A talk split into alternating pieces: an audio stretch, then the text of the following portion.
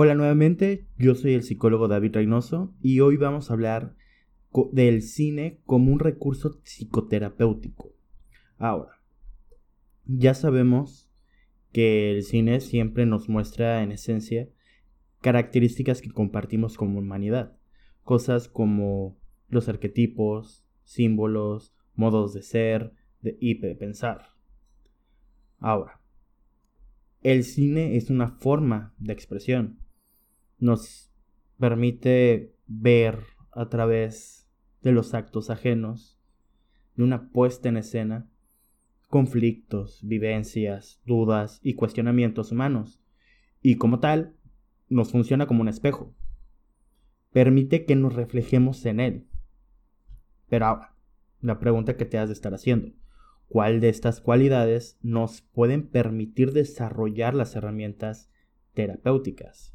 Y bueno, eso es lo que vamos a desarrollar el día de hoy. Por principio, el filósofo Alain de Botton, en su libro El arte como terapia, desarrolla las funciones que el arte cumple y debería cumplir más extensamente en función de las necesidades de la humanidad.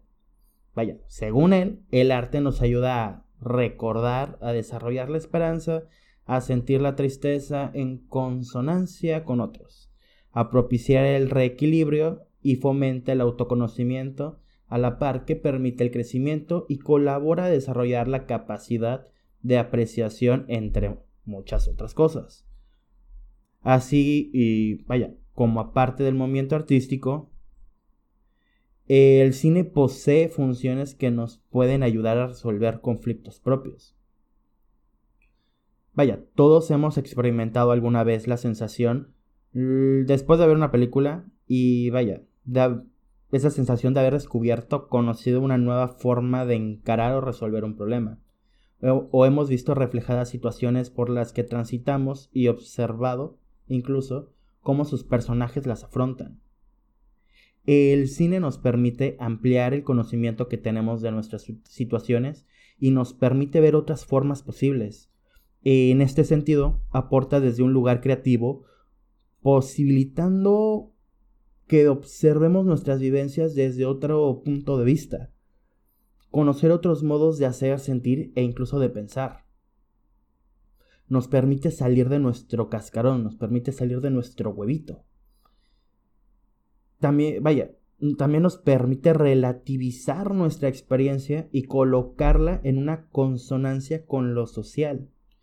La experiencia, al ser asociada con otro similar, forma parte de un todo, deja de ser considerada como única y aislada, transmitiéndonos la sensación de formar parte de algo, de ser parte, de que lo que nos ocurre es vivido también por otros, más allá de nuestras diferencias. Vaya, que no estamos solos. Las películas nos permiten conectarnos con la fantasía, la construcción de historias, la narrativa y la creatividad que propone el cine, vaya, nos abre la puerta para desarrollar, vaya, para desarrollar la propia, ampliando además la, la información que tenemos sobre los otros, culturas, las generaciones e incluso los mensajes que se transmiten socialmente. Nos provee de información interpersonal, intrapsíquica, lingüística y visoespacial. Ahora, este conocimiento nos posibilitaría a la vez sentir que la experiencia propia de algún modo es compartida y nos permite también diferenciar. En ese paralelo que se crea psicológicamente podemos discernir entre esos mensajes sociales y esa historia que observamos y la nuestra. Tanto el recurso que, vaya, el recurso de sentirnos parte como el de diferenciar, separar lo propio de lo ajeno, incluso separarnos de los mandatos sociales que nos queremos inculcar, son recursos sumamente interesantes que el cine fomenta y pone eh, a nuestra disposición.